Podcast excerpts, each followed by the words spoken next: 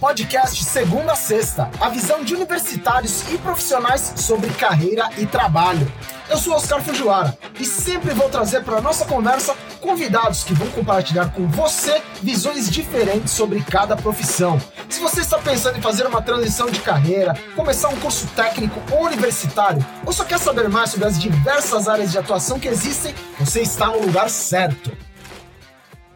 Bem-vindas e bem-vindos ao Segunda a Sexta. Para quem gosta de jogos, de videogame, o episódio de hoje é imperdível, porque a gente vai dar um mergulho nesse universo e trocar uma ideia sobre design de games. Quem está aqui comigo é o Ricardo Mendonça, que é designer de games, e o Thomas Ishimura, que está no quinto semestre do curso de design de games.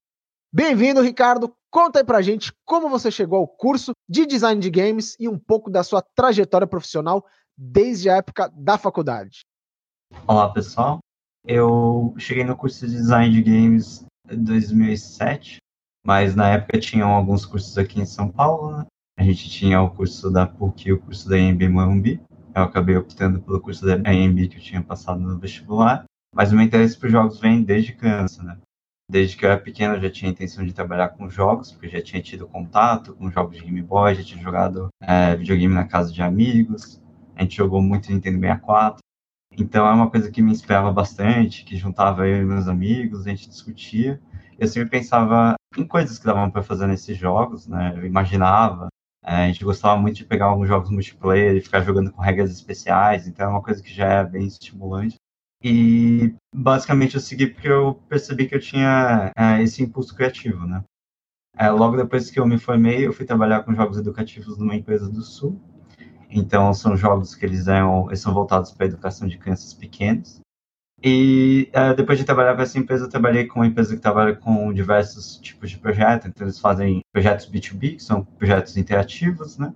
E também tem projetos de jogos próprios, uma empresa aqui de São Paulo. E atualmente trabalho com jogos mobile, né?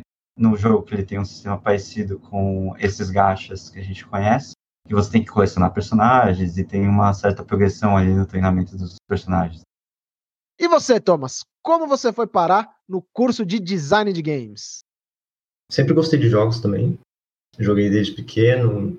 Meus pais, meus tios, todo mundo sempre gostava de jogo. A gente jogava várias coisas, vários consoles. Daí eu terminei o ensino médio e tava aí meio sem rumo, né? E aí falaram, ó, tem essa faculdade aqui de jogos, talvez seja legal para você. E em 2021 eu entrei na Melies. É um curso tecnólogo então, são dois anos e meio né, de curso. E agora a gente terminou o TCC, já publicou ele no, no it.io, que é a loja de, de jogos indie, né? Agora eu estou no processo de saber de novo o que, que eu vou fazer, para que caminho eu vou seguir. Vocês dois mencionaram que o gosto pelo videogame como lazer foi um dos fatores que levou vocês ao curso de design de games, né? E isso, com certeza, é o que leva muita gente a fazer essa mesma escolha. Mas e depois que as aulas começam? Quais são as maiores surpresas em relação ao curso? Como que ele vai se desenrolando também? Algumas pessoas pode ser turbulento demais, né? Porque uma hora você está no semestre que você está focado em desenhar, criatividade, expressão, enquanto em outro semestre você vai estar mais focado em programação, que é um aspecto mais é, abstrato, né? Diferente da parte é, artística, né? Que você está lá desenhando e fazendo uma coisa que é mais manual mesmo. É, então pode ter esse choque, assim, para quem pegar um currículo que é um pouco é, diverso. Na época ele é um curso multidisciplinar, então a gente atacava todas as áreas da produção de jogos. Muitos artistas natos acabam se perdendo na parte da programação, é, muitos programadores acabam se perdendo nas partes de arte, porque é um ciclo que ele é intercalando. Né? Isso, assim, pode ser bem exigente para quem está esperando, às vezes, um curso mais de boa, que você, ah, vou ficar fazendo joguinho, vou ficar jogando o dia inteiro, sabe? Você vai fazer tudo menos jogar. Eu sempre gostei muito de jogar e quando eu comecei a estudar como eles funcionavam, durante o curso todo eu aprendi alguma coisa, eu falava, nossa, é assim que aquele jogo faz, é assim que funciona tal coisa, eu, nossa, que legal, tal, eu queria pesquisar mais.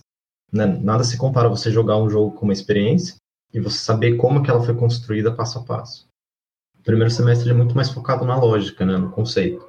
Então a gente começou fazendo um jogo de tabuleiro. Porque a lógica de você pensar o design do jogo de tabuleiro, do design de sistemas de recompensa, tipo risco e recompensa. Quanto mais arriscada é uma coisa, maior a recompensa. Então, essas lógicas de game design, elas acabam sendo compartilhadas, né? Tanto para jogo digital e jogo de mesa. Nos próximos semestres, eles vão seguindo muito mais próximo do que é fazer jogo digital. No, no primeiro semestre, você tem uma disciplina que é modelagem 3D, outra é arte 2D, aí tem programação, junto com game design, entender as lógicas do jogo. E aí depois você continua vendo modelagem, mas você vê também uma programação um pouco mais avançada, e aí você vê um outro tipo de arte, você vê animação.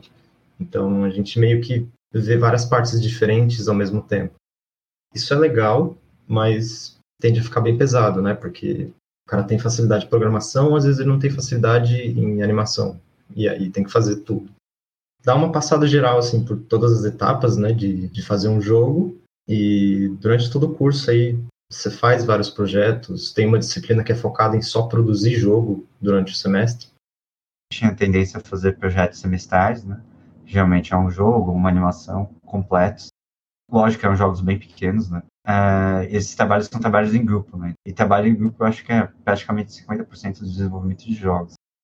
Aproveitando essa questão do curso ter disciplinas bem variadas aí de animação, programação, desenho e também as várias etapas que envolvem a produção dos games, isso abriu bastante a mente de vocês em relação às possibilidades de atuação no mercado de trabalho? Eu sempre desenhei bastante, desde pequeno. Então eu entrei achando que eu ia seguir numa carreira de desenho, né? Crescer fazendo concept art, né? que é arte conceitual de, de personagem ou ambiente, e fui seguindo. E aí durante a faculdade, assim, eu descobri que tinha umas áreas que eu não fazia ideia. Eu já gostava um pouco de animação, mas eu gostei, passei a gostar mais de animação.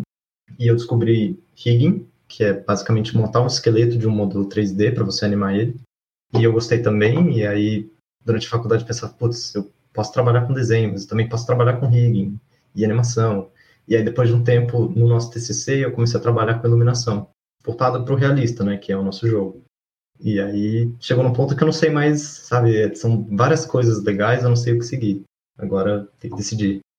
É, o curso ele tem justamente essa variedade na grade curricular, porque dentro da indústria de jogos a gente tem diversas profissões. E no meu caso, o que eu descobri mas é o gerenciamento de projetos, né? E a coisa mais legal do projeto de jogos é que é, quando a gente está fazendo um jogo é uma construção coletiva, né?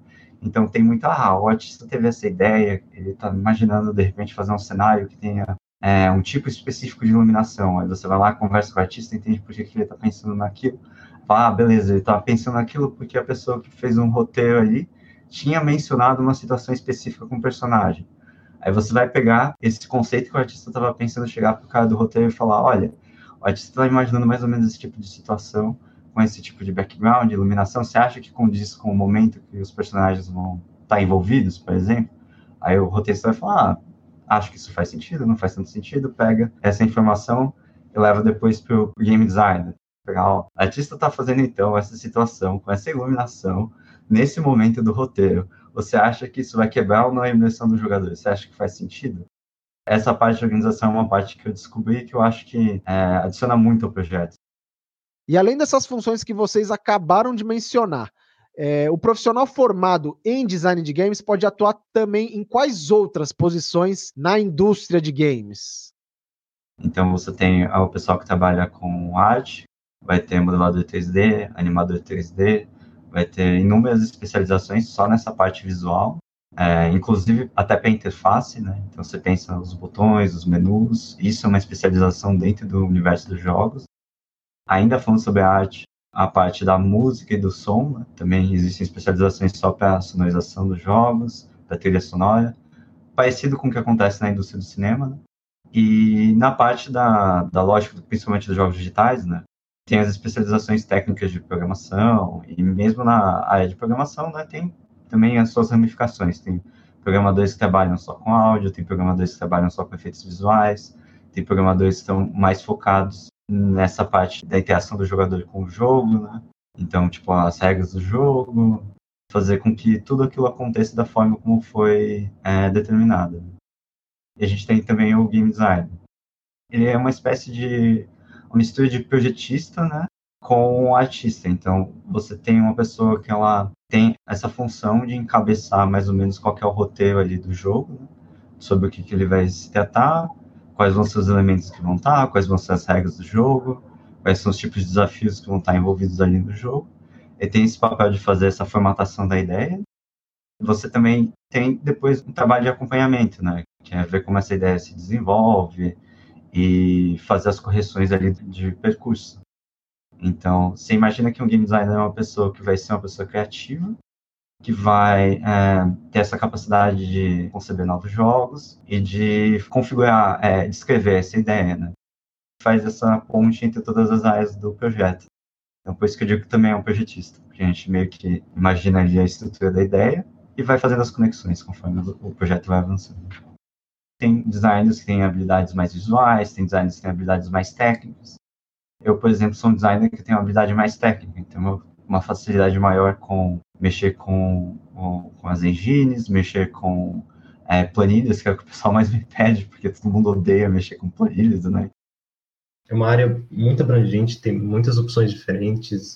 Não, não precisa ficar preso na ideia de que não, eu vou começar a trabalhar com isso, é isso que eu vou trabalhar pro resto da vida. Assim, não. Existem muitas oportunidades diferentes, muitas coisas que vão se abrindo.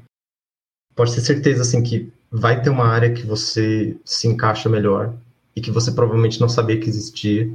Umas áreas assim muito específicas, tipo o cara que grava áudio para jogo, aí o cara tem que ir lá com o microfone e ficar gravando áudio. Eu conheço bastante gente que trabalha bons cargos na indústria de jogos e não se formou, estudou sozinho e coisas desse tipo. Conversando com o diretor da, da faculdade, ele, ele sempre ajuda os alunos nesse sentido, né? E aí eu falei para ele, se eu fizer uma faculdade assim renome absurdo lá fora, tipo Harvard, importa alguma coisa? Ele falou, não importa. O cara vai pegar, ele vai ver sua ficha ali, ele vai ver seu portfólio, e às vezes ele passa pelo seu currículo e fala, putz, esse cara estudou em Oxford, legal, mas deixa eu ver o portfólio dele. Porque tem muito trabalho, e isso em estúdio grande acho que é muito forte, que você tem um prazo para cumprir. E é isso. Você precisa do cara que entrega o que você quer que ele entregue nesse prazo. Se o cara se formou em uma faculdade absurda, mas ele não consegue entregar isso, então ele não é um profissional que vai servir para esse trabalho. Então, o principal deles é esse portfólio. Ele consegue entregar isso nesse tempo, então, perfeito. Ele é um bom profissional, ele consegue conversar com as outras áreas, ele consegue se dar bem no trabalho em grupo, então, perfeito. O diploma, ele não tem um peso muito grande. Ou, geralmente, quando a pessoa tem uma graduação, né, seja em jogos ou em outras áreas, criam essa sociabilidade, essa habilidade de se comunicar, né? Então, eu acho que se você tem a oportunidade de fazer um curso, eu acho que vale a pena, porque vai, é, vai te colocar nessa vibe, nesse ritmo, né? De trabalhar em grupo e estar tá compartilhando suas ideias. E para vocês desenvolverem seus projetos, é, onde vocês costumam buscar referências? Que ajuda vocês a se inspirar, né? Para ter novas ideias, para aplicar nos jogos também? do meu ponto de vista, no, na parte do design dos jogos, eu pelo menos sou uma pessoa que sou muito curiosa em relação a sistemas, né? Então, qualquer coisa que funcione de uma forma meio sistemática, eu tenho curiosidade. É, eu sou muito nerd, essa que é verdade, né? Então, documentários sobre espaçonaves, sobre fábrica, eu gosto de assistir essas coisas. É, eu gosto de ver documentários sobre o processo criativo. Obviamente, a gente se inspira também muito em, em jogos, né? Trabalhos de colegas. Se você souber onde procurar no YouTube, você acha muita coisa legal. É, uma das principais fontes que eu uso é o GDC, que é uma conferência de, de desenvolvedor de jogo. E nessas conferências eles sempre fazem palestras que, assim, tem umas palestras muito legais. Tem uma coisa muito básica, que ele explica mais ou menos o básico, e tem coisas muito específicas. São inúmeras palestras de, de várias pessoas importantes da indústria que você consegue aprender bastante. Mas se você tem a oportunidade disso, né, vai em evento, vai em game jam, vai tudo que você puder, porque é importante. Tem alguns canais mais específicos que eles começam a destrinchar jogo e dizer como é que funciona tal coisa. Tem alguns documentários que explicam como é que o jogo foi feito. É, tem gente que replica jogo e aí ele mostra mais ou menos a lógica. Tem bastante livro, livro de, de roteiro, de game design, de level design. Eu jogo outros jogos, fico jogando o jogo, quebrando a cabeça, falando, nossa, como é que, como é que o cara fez isso aqui? Como é que isso aqui é feito? Como é que o personagem anda de tal jeito, tal, como é que ele pula?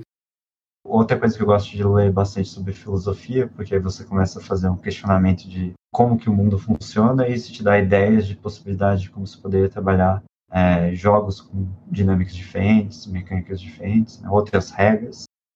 E como estão as oportunidades na indústria dos games? Tem muita vaga? Um profissional como eu, um designer de jogos, que é bem específico, geralmente no equipe você vai ter três, cinco no máximo, é uma profissão que tem uma demanda muito menor. Então, se você quer trabalhar com o design de jogos específico, prepare-se para brigar, porque vai ser difícil de conseguir seu primeiro emprego. Mas para as outras áreas, né, programação e ilustração são coisas que geralmente são mais acessíveis justamente por ter uma demanda maior. Né? Principalmente pelo pessoal do 3D. É, programação também acaba sendo muito versátil, né? porque acaba entrando em diversos setores de uma empresa. Eu vi vários colegas meus indo para estúdio de produção de jogo. E eles contratam principalmente modelador. E a modelagem 3D é uma parte que eu vi sendo muito presente. Tem muita gente que também vai para as áreas do freelance. Tem muito artista conceitual, muito modelador que trabalha assim também. E o ponto principal, assim, independente da profissão que você pretende exercer dentro da indústria de jogos, né, o fator mais determinante é o seu portfólio. Né? Então, todos esses projetos que foram feitos durante a faculdade eles pesam bastante, principalmente de designers, então é uma coisa que a gente olha com bastante atenção. No caso do game design específico, a gente olha bastante pelo que a pessoa já conseguiu realizar em termos de protótipo, como que ela demonstra as ideias que ela tem, né? como que ela documenta isso. Então, ver se existe um raciocínio que é global, assim, mas também se você domina inglês, domina outras línguas, é, existe também muita oportunidade para trabalhar remotamente ou até em outros países.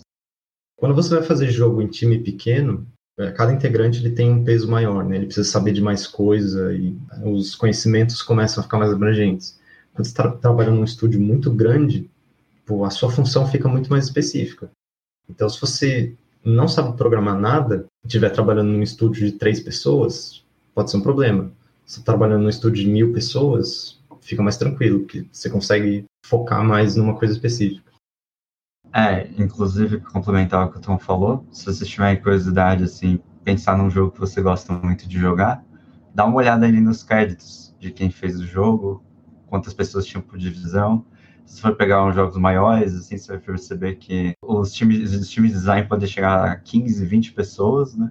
E quando em jogos menores, principalmente jogos independentes que a gente encontra bastante na Steam ou no itch.io, você vai ver que normalmente é um game designer. É, muitas vezes esse designer pode assumir funções diferentes, né, como o Tom falou. Acontece às vezes também é, casos assim raros do programador que também sabe desenhar, então ele faz as duas coisas depende muito da escala do projeto, né? E cada projeto, conforme ele vai aumentando, ele vai tendo de fato uma necessidade, uma complexidade maior que precisa ser tocada por mais pessoas. O Ricardo comentou dessa questão das oportunidades de trabalho remoto, né? É, no mercado de games é muito comum essa modalidade, né? Já que vocês ficam muito tempo aí em frente ao computador, né, e tal.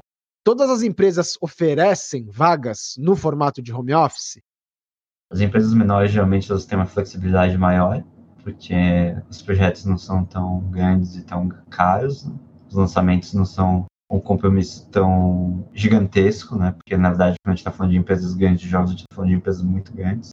Geralmente vão pedir esse compromisso mais presencial. Né? Isso mesmo que o Ricardo falou, né? Eu vejo muitas vagas para estúdio pequeno, remoto. Desses estúdios pequenos, você tem bastante oportunidade de trabalhar fora do país, né? Só no computador. E aí, estúdios maiores, eles pedem o modelo híbrido ou eles pedem o remoto. Tem sempre uma descrição na vaga, assim, né? A gente aceita o remoto, mas prefere que você esteja aqui. E na parte da interação com a equipe, assim, é muito, mas muito, mas muito mais produtivo se está todo mundo no mesmo escritório, no mesmo ambiente, sabe? Então, acho que as empresas que conseguiram ir para um caminho mais híbrido estão com um arranjo bem interessante para fazer essa parte da comunicação, né? E mesmo da sociabilidade, né? quando a gente está fazendo jogos, a gente se envolve muito com o projeto, a gente se envolve com as outras pessoas.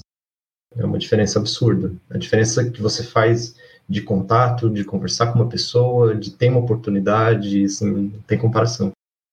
E a vida de quem trabalha com games é muito corrida? Tem muitos prazos apertados, correria para entregar os jogos. Como que faz para administrar agenda. É, tem muito disso também de passar muitas noites em claro para entregar algum projeto também?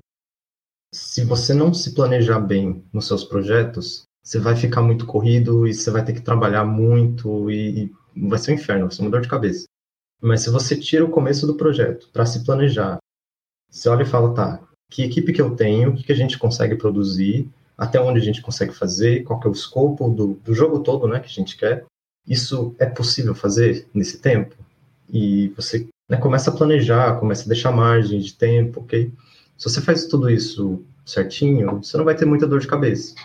Porque se você tem um problema e, putz, não, meu computador explodiu, aí você olha no cronograma e fala, não, tem dois meses de margem, que é justamente para isso, para problema. Então, eu acho que, no geral, depende muito do jeito que você se planeja. É, a gente tem o que chama de, de milagre do fim de semestre, né? O jogo ele tá fluindo de um jeito por três meses. Na última semana, o jogo vira completamente do avesso, vira um jogo novo. Todo mundo olha e fala, nossa, o jogo se transformou. Mas é porque durante o semestre você não se planeja bem, e aí na última semana você larga tudo que você tem e começa a produzir que nem louco. E começa a trabalhar que nem louco, e vira noite. E aí esse professor ele olha e fala, ó, se isso aconteceu, não é um bom sinal. Que significa que vocês se planejaram mal durante meses. Quando você faz o planejamento do seu jogo, né, você tem uma margem de erro, então tem um tempo ali para refinamento, para correção de bugs, para é, endereçar imprevistos, porque sempre acontecem imprevistos, né? Ao meu ver, eu acho que é muito importante, desde o início do projeto, ter uma proximidade dos jogadores, porque conforme você vai fazendo novas versões do jogo, vai testando novas builds, uma vez que você tem essa lista de entregas, com verificações com o seu público, jogando com eles, recebendo feedback, você vai refinando o seu produto e vai vendo que muitas das ideias que você tinha planejado às vezes não são relevantes, às vezes são muito relevantes, então você sabe que ela, você pode dar um pouco mais de foco naquilo no futuro, ou às vezes são secundárias, então você pode dizer isso, a gente endereça mais no refinamento, vamos focar mais agora, nos próximos meses, por exemplo, nessa outra função do jogo que o pessoal tem gostado muito. Então é interessante ter esse processo de validação, porque é, faz com que a sua gestão de risco seja mais efetiva. Essa questão de, de, de se programar e, e, se planejar bem, isso serve se você meio que está no controle do seu projeto, né? Se o jogo é seu. Em empresas grandes, isso não vai estar na sua mão. E aí você começa a mexer com, com outras partes que também são meio caóticas. Você está na parte de arte, é a sua parte de produzir. Mas o cara que está planejando o jogo, ele tem que conversar com o executivo que está botando dinheiro. Então, assim, são partes que ficam meio caóticas, porque você está mexendo com muita coisa, você está mexendo com um orçamento muito grande, e aí o cara não tem uma flexibilidade, né, de falar, não, vamos colocar um prazo a mais. Não, o jogo tem que lançar, porque tem que vender um certo número.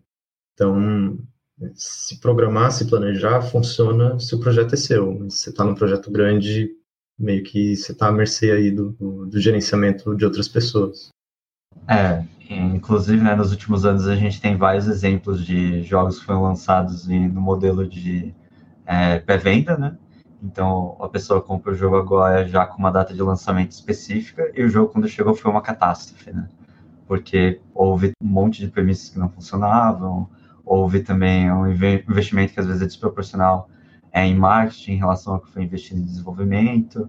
E como o jogo já tinha sido, é, já tinha esse compromisso de lançamento, não tinha como não lançar. Né?